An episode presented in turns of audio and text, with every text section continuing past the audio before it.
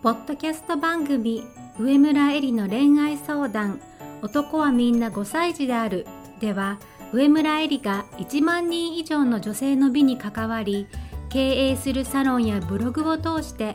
3000人以上の男女の悩みを解決してきた経験から周りを輝かせて自分も輝き自己実現していくためのメソッドをお伝えします。それでは今回の番組をお楽しみください。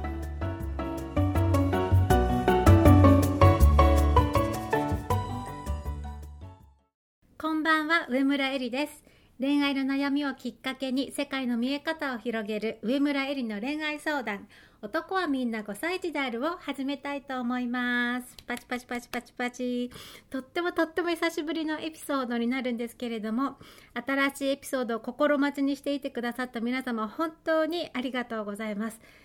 皆さんのおかげでまた戻ってくることができました。長い充電期間を得てですね、また新たな上村えりとしてお伝えしたいことがたくさんあるので、あんまり期待せずにでもですねこれからはまたちゃんとですね定期的に撮っていきたいと思うので楽しみにしていてください。それでは今日の質問をご紹介したいと思います。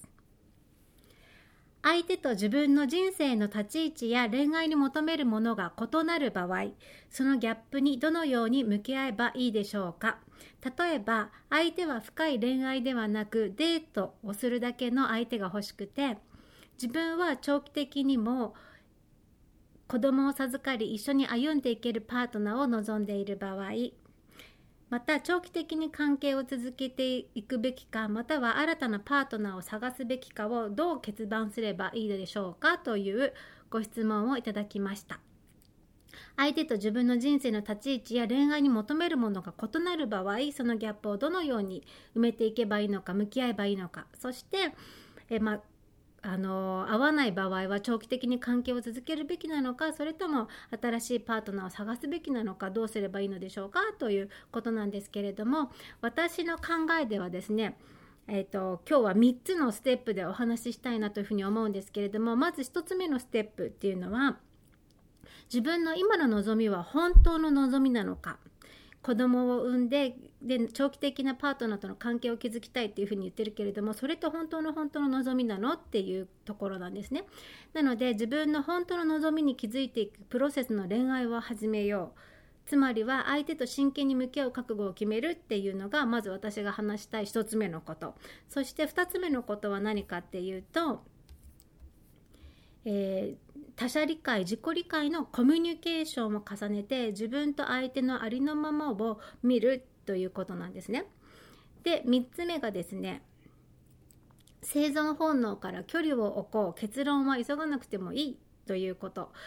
でこの3つのステップで今日はお話をしていきたいと思います。多分すごく長くなるんで、えー、皆さん心して楽しみに聞いていただければと思います。それではまず1つ目のステップなんですけれども今の自分の望みは本当の望みなのか？自分の本当の望みに気づいていくプロセスの恋愛を始めよう。相手と真剣に向き合う覚悟を決めるということをお話ししていきたいと思います。まずねえっ、ー、と相手のお話をしているんだけれども私がお伝えしたいのは対象の問題ではなくて自分の問題なんだっていうことなんですね。ニーズが合う人を探してその人と恋をするのが恋愛じゃなくてもちろんそこから始まる恋もあるんだけれどもでも絶対にいつか問題にぶつかりますよね。でその時に対象の問題相手の問題というふうに考えていったらいつまでもね先に進めないんですね。でこのポッドキャストを聞いている皆さんはそういう恋をで卒業するタイミングにもう来ているんじゃないかなというふうに思っているんですよ。じゃなければ私の発信になんて絶対に出会わないはずなんですね。なので、えーと、一喜一憂する恋ではなくて本質的で深い愛の関係に進みたいそういう恋愛パートナーシップを望んでいるんであればここはですねもう対象の問題じゃないんです自分の問題ないんですじゃあ何かって言ったら必要なのは決意とか覚悟意思の問題なんですね。自分を愛するという覚悟本気で愛するという覚悟他者を本気で受け入れるっていう覚悟人間関係の中で幸せになるっていう覚悟そういう覚悟意思を、えー、ここで決めるっていうことなんです。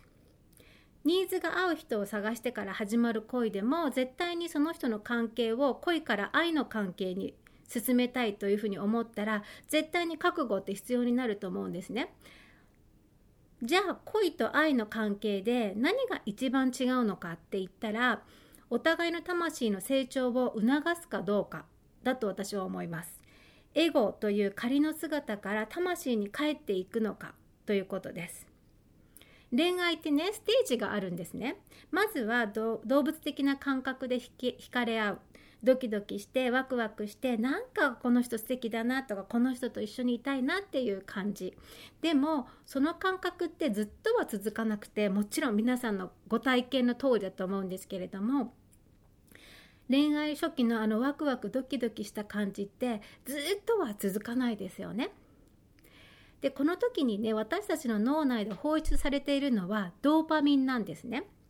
ドーパミンっていうのは人間の脳内で自然に生成される神経伝達物質の一つで報酬と快楽とか動機づけと欲求あとは注意力などに関わってきます。ときめくと脳はこの人と一緒になれたらすごい満足感があるわっていう感じで報酬を先に感じるんです。それを獲得したいという動機づけをして行動を駆り立てます。そして新しい相手を手に入れるために新しい相手への注意力が増していきます。だから恋が始まった時はすごいたくさん連絡が来たのに少し経ったら連絡が少なくなったというのはあなたに対するドーパミンの分泌量が落ちた落ち着いたということですね。つまり、ま、脳みそが慣れたということなんですけれども、まあ、逆もしっかりです。あなたが相手に対してのドーパミンの分泌量が落ち着いてくると、相手への連絡が少なくなったり、連絡が来なくてもあんまり気にしなくなるっていうことが起きます。で、まあ、これが関係性が落ち着いていくということなんですけれども、まあ、全然悪いことじゃないね。普通のことね。でドーパミンはすごい快楽を感じさせるからこのドキドキとときめきが恋というふうに思っているとこの高揚感を体験することが恋愛の醍醐味だというふうに思っていてそういう人はね次々に新規を開拓していきます。だから短期で恋をする相手を変える人っていうのの恋愛はこのドーパミンに支配されているというふうに言っても過言ではないです。でもねこのドーパミンの恋愛で付き合う人の数が増えても一向に人間として成長しないんですね。自己理解も深まらないし他者理解も深まっていきません。ただエゴが肥大化していくだけです。例えば俺何百人とやったっていう男に限ってセックスが下手なものです。なぜなら本当に他者と深く関わるレベルまで行っていないからですね。他者と深く付き合うっていうのは同時に自己と深く向き合うということです。だから人とちゃんと向き合った経験のある人は自己理解も他者理解も深まっていきます。自己理解っていうのは何かっていうと自己愛ですからねだから自己愛という土台ももちろんそういう人には培われていきます。恋愛のステージが上がるというのはこの恋から愛のステージに上がるということです。ドーパミンシステムを超えて一人の人とちゃんと向き合う。同時に自分と真剣に向き合うということです。でねこのドーパミンシステムを超えるのが意志の力なんです。ポワンと行き渡りばったりに恋愛をしてたらずっとドーパミンシステムの支配感にあるわけですね。意志の力がドーパミンの自動操縦を超えることができます。だから冒頭に覚悟って言ったんですね。自分を愛する覚悟他者を受け入れる覚悟人間関係の幸せになる覚悟っていうのは何かしたらこのドーパミンシステムを超える覚悟ということなんです。でこの恋愛のステージが上がっていくためにはとにかく数じゃなくて質というのが大事で相手と真剣に向き合うという実践からしか恋から愛への進歩っていうのはありえません。それで自分の今の望みは本当の望みなのか自分の本当の望みに気づいていくプロセスなのかっていうそのそういう恋愛を始めようっていう話に戻っていきたいと思うんですけれども本当の望みというのはリアルな感情が道しるべになります。リアルな感情が道しるべになります。本当の望みに気づかせてくれるのはあなたのリアルな感情なんですね。相手と真剣に向き合うから初めて本当の本当のリアルな自分の感情が出てきます。例えば好きな相手の何気ない言動に深く傷ついたりめちゃくちゃイラッときたりします。それでもう大して好きでもなくてどうでもいいとかって思ってる相手に対してはムカつくはムカつくんだけれどもなんかムカつくから気を紛らわそうとして他人と他の人とパーッと遊ぼうとかねそういうこう逃避行動をするんですね対して好きでもない相手には。とかもしくは相手に自分の感情をケアさせようとするんですね。なんで？とかどうして？とか寂しい悲しい構って私のこの感情をどうにかして？って言って相手に自分のこの感情のお世話をさせようとするコミュニケーションをとります。この、えー、まあ、他の人とパーッと遊んでっていう逃避する行動も相手に自分の感情をケアさせるのもこれもエゴの反応です。だけどこの人と向き合うっていう覚悟を決めた人っていうのはね一呼吸が置けるようになります。つまりメタ認知って言ってもいいんだけれども自分を客観的に見つめる自分の感情に距離を置いて自分を俯瞰してみようとするってことができるようになります。なぜかっていうとね今までエゴのコミュニケーションもしてきて今までの恋愛は全部失敗してきたわけじゃないですか。だからこそ今度こそは違うやり方を試そうって思うんだよね。でその時に正しく相手と向き合うコミュニケーションを知っていたらそうだ今使ってみようやってみようってなるんですよ。それが意志の力なんですよ。例えば相手の発言についてもしそれを聞いた瞬間にイラッとしたり抵抗感を覚えたりしたらあれ？って自分はこの言葉をあなたはダメだっていうふうに言われていると認知して反応してるのかもしれないなとか自分は今認めてくれていないって勝手に感じちゃってるなというふうに自分の内側にあるものをね観察することができるようになっていきます。自分の中に何かしらのフィルターがあるからそう聞こえるのではないのかなっていうふうに見ることができるようになるわけです。こうやって自分の認知に対する理解をしていくんですね。以前にもお話ししたことがあるんですけれども現実っていう世界はね実は色がついていなくてあなたの現実を見る目それに色がついているからそういう色の世界が見えるそういうふうに認知されるそれが人間の認知構造なんですね。自分を認知する自分を理解するということはどういうことかっていうと自分はどんなフィルターで物事を理解したり反応してしまったりするのかそういうことを知るということなんですよ。そして相手を理解するということは相手はどんなフィルターでつまりフィルターっていうのは内的世界ですからね。どんなフィルターでその言葉を紡いでいるんだろうその言葉を発言しているんだろうというふうに好奇心を持つこと。相手のフィルター越しに世界を見ようとすること。それが相手を理解するということです。そうやって自分を知って相手を知っていくわけです。こんな風に自分と相手のそれぞれの認知のフィルターを意識しながらコミュニケーションができると直接的な抵抗感は和らぎます。意味がわかんないとか理解ができないとか私と全く違うんだけどっていう抵抗がなくなるということです。自分も他人も受容して受け入れてそういう考え方を持っていてもいいよねっていうふうにありのままでいることに許可を出す。許可を出すっていうのは許すっていうことね。ありのままでいてもいいということを許すということだよね。にそういうことができるようになるとお互いを理解する方向に進むのでそうすると初めて2人の間につながりを生んでいくんです。相手をお互いに理解する方向に進むからこそ2人の間につながりが生まれていきます。そしてありのままでその感情や考えを持っていてもいいよねって自分自身に許可を出せるようになって初めていよいよ本当の本当の自分の望みっていうのが見えてくるんですよ。だいたい今考えてる望みっていうのは本当の望みじゃないですよ。みんなそうだからとか親の期待とか社会の期待とかそういうものが自分の望みと勘違いしているっていうことが本当に多いのね。そういう偽の望みを持っているとそれが叶えられないとすごく不安になるわけ。だからそれを手っ取り早く叶えやすい相手を探してっていう風になっていて結局対象の話に戻っちゃうわけなんです。でもねここからめっちゃ大事なこと言うんですけれども本当の望みに気づいたら不安はなくなるんです。不思議だよね。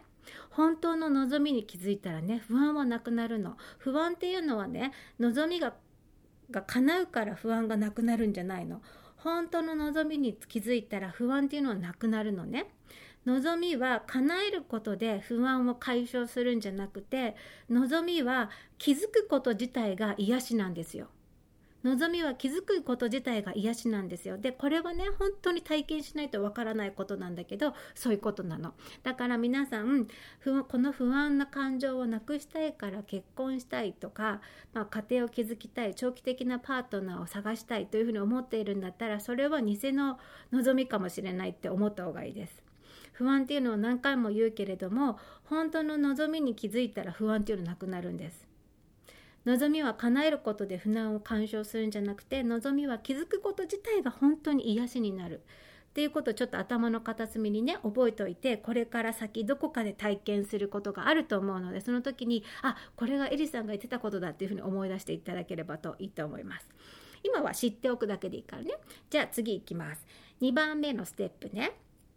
他者理解自己理解のコミュニケーションを重ねて自分と相手をありのままに見るということなんですけれどもまあすでにちょっとお話をしてきているんですけれども相手との間にギャップがある場合まずはねそのギャップを明確に理解することが重要、ね、なんですね。お互いの立場や期待を誠実に共有して理解をし合うことから始めてみてほしいと思います。だけどねよくやりがちなのはデートの時にいろんな話をするじゃないですか。でその時にね相手の話から推測をしてしまうことなんです。きっとこういうことを望んでいるんじゃないかって勝手に決めつけてそれが自分と違うとがっかりしたりギャップを感じると私たちはこういうふうに考えるわけ。それは埋められるのかなとかそれは埋められないのかなとかもし埋められるならどうすればいいのかなっていうふうに対策をすぐ考えちゃうわけ。だけどね大体デートの時の話なんてお互いに一方的に自分の理想論を語ってるだけの場合が多いわけです。具体的にあなたとの未来を前提に話しているわけじゃないの。だからその相手の理想論にまず一喜一憂しなくても全然いいわけです。まずコミュニケーションで大事なのはそれぞれの望みや期待を誠実に共有することね。相手がどうしてそれを望んでいるのかを理解しようとすること。相手の立場に立って相手の目で見て相手の耳で聞いて相手の心で感じようとしてその時にねあなたがどう感じるのかっていうのは一度脇に置いといてほしいわけです。あなたというフィルターを通さないで相手をありのままで理解しようというする態度ね。とにかく聞いて聞いて聞いて聞いて聞いて聞いてあげるの。そして自分と同じでも違ってもとにかくありのままを受け止めるっていうこと。自分と同じだったらわ私と一緒とか違ったらうんそうなんだってでシュンとするんではなくもうとにかくえそうなんだっていうふうにありのままをまず一旦受け止める。そのそういう考えを持っててもいいって相手をに許可するわけです。許すということ。でそういうふうにしてねありのままの相手を受け止めてあげるあなたの態度があこの人には本音で話せそうだなと感じてもらえてだんだん心を開いてくれるようになるんだよね。深い恋愛がしたいしたくないってもし相手が言ってるとしたら今彼が語っている理由っていうのは本当の理由じゃないよ大体例えば過去のトラウマがあってとか今はすぐに結婚が考えられなくてとかっていうのはね深い恋愛ができない本当の理由じゃないよ初めから本当のことを言う人なんていないし大体そんなもんだよね。あともうもう一つの大きい理由は本当の理由なんて本人にだってよく分かってない。ということ。あなたが彼の話をありのまま聞くことでカルカウンセラーみたいになってってね。彼も気づいていなかった彼の本心を一緒に見つけていくことができる。そしたらすごい感動だと私は思うんですよね。同じように自分の望んでいることもちゃんと話すの。でこれから話すことはねっていうわけ。あなたにどうにかしてほしいっていう話じゃなくて私の今抱いている望みなのって。ジャッジしないでただ聞いてほしいだけなのってただ共有したいだけなのって前提をちゃんとお互いでね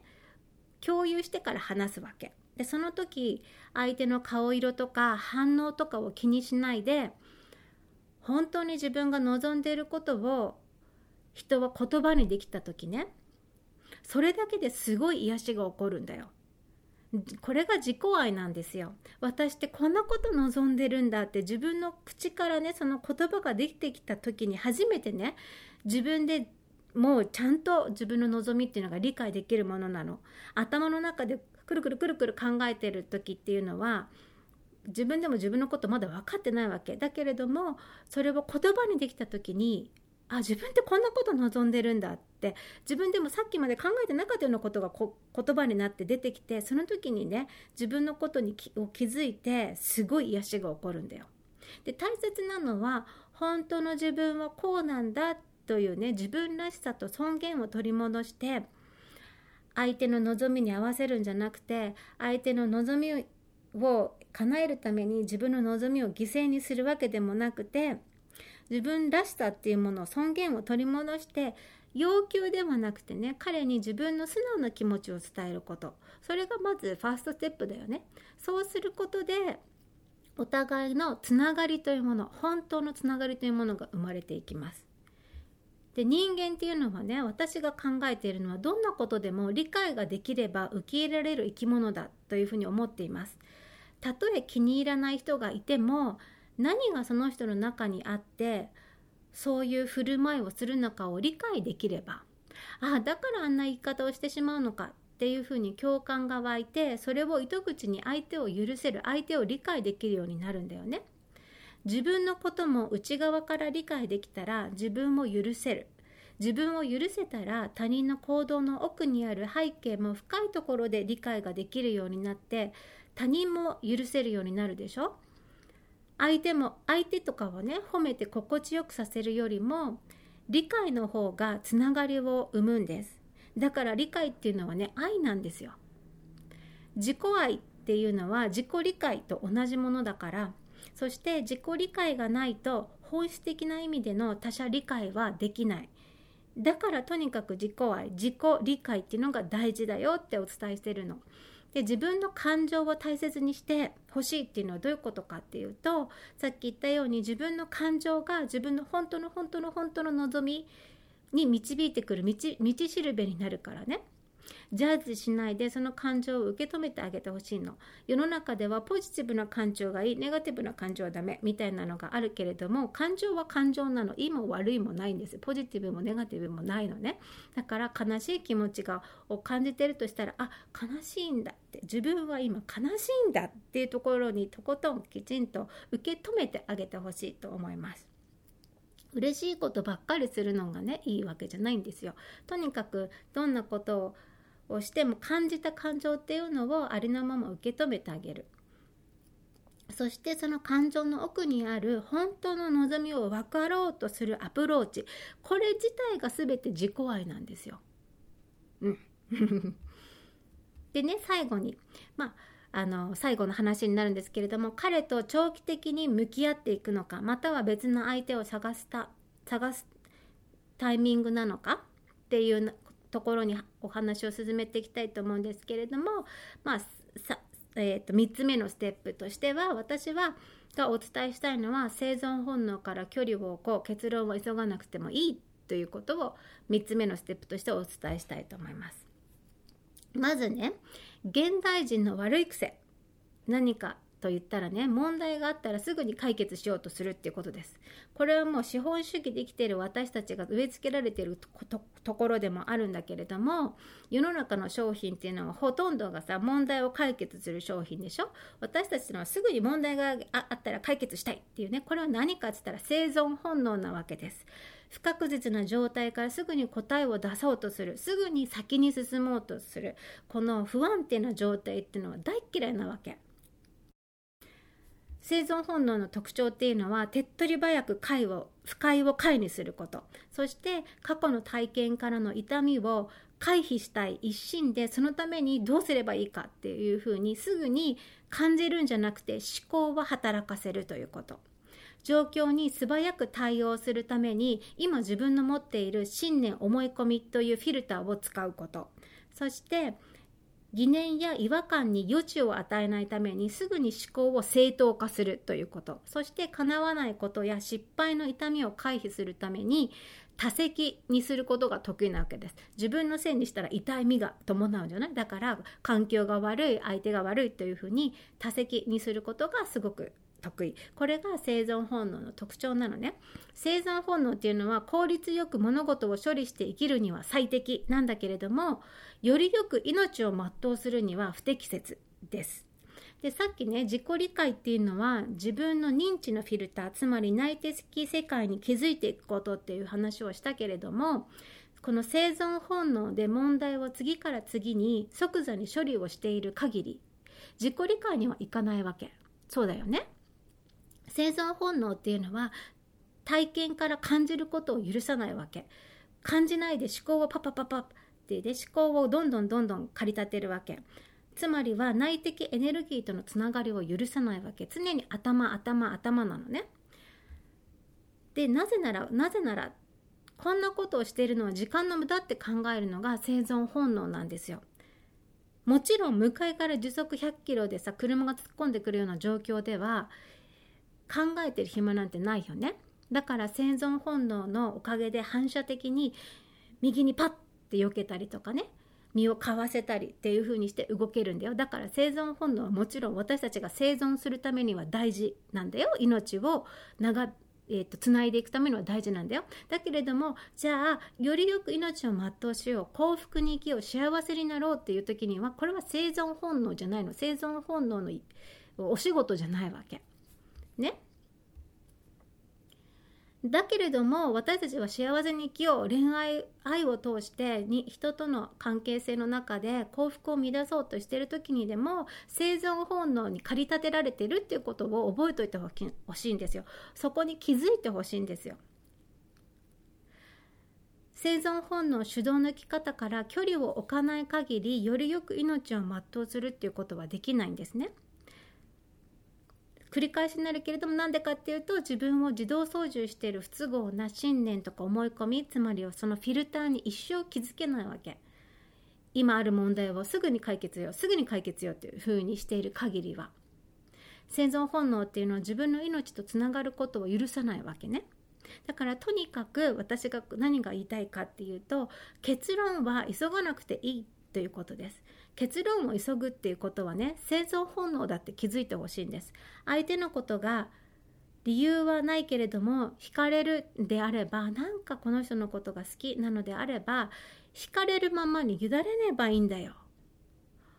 それで婚期が遅れるとかさ子供を産むにはリミットがあるとかっていう思考が出てくるならそれまた生存本能に乗ってられている証拠だからね。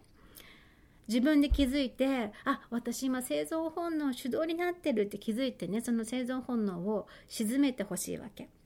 気づくだけでいいんだよ。あ私今生存本能に乗っ取られてたわって気づくだけでそれで十分だからね。でただね自分の命を信じて自分が今幸せであることを感じてきてほしいわけ。今受け取っているものに気づいて今に感謝して今受け取っているものに感謝してほしいわけ生存本能で生きているといつも私たちは過去か未来に行ってるのね思考が。そうじゃなくてただ今幸せなわけじゃん今空気があってあって綺麗な水があって戦争がない国で生きていてさ着るお洋服があって住むお家があって豊かな人間関係があって好きなお友達がいてね、まあ、好きなアーティストがいてとかさ好きな食べ物が食べれてもうたくさんたくさんたくさんたくさんあるじゃない今に感謝できることそういうことを戦争本能で生きてると忘れちゃうの。ね、だからまずは今自分がある幸せを感じて生きてほしい今受け取っているものにまず気づくっていうことがめちゃめちゃ大事ね。で誰もね人を変えることはできません。ですが自分が変わることで彼との関係性にも変化を起こすということはできるわけ。じゃあ自分の変化とは何かって言ったら生存本能主導の自分から距離を置いて本当の自分や本当の自分の望みそういうものを理解するという新しいチャレンジをして新しいあなたで彼と関わることなんですですから彼を思い通りにするためのアプローチとは全然異なるわけね。まとめになるけれども商業を無常というじゃないですか。あらゆるものは常に移り変わっています。彼の気持ちだってずっとそのままじゃないからね。もちろんあなたの気持ちだってずっとそのままじゃないじゃない。お互いのタイミングが急に会う時が来るかもしれないしそして本当にああもう次に行くタイミングだなっていう時っていうのはね何の迷いもなく分かるから私に聞かなくても分かるから大丈夫命を信じてください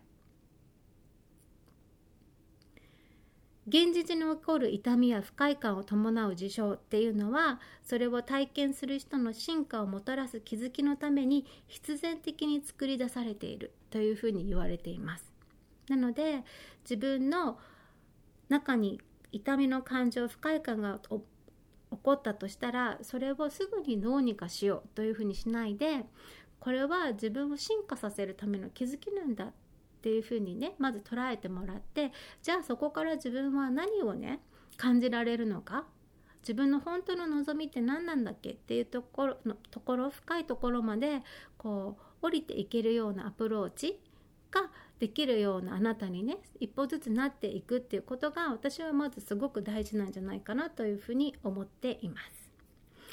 それでは今日のエピソードはここでおしまいにしたいと思います。またですねもう一つ質問をもらっておりますので近日中にお届けできると思いますのでお楽しみにしていてくださいそれでは上村えりでしたまたねバイバイ本日の番組はいかがでしたか？番組では上村えりに聞いてみたいことを募集しています。LINE アット上村えりの恋愛相談室ではチャットで無料恋愛相談を行っています。それでは次回も楽しみにお待ちください。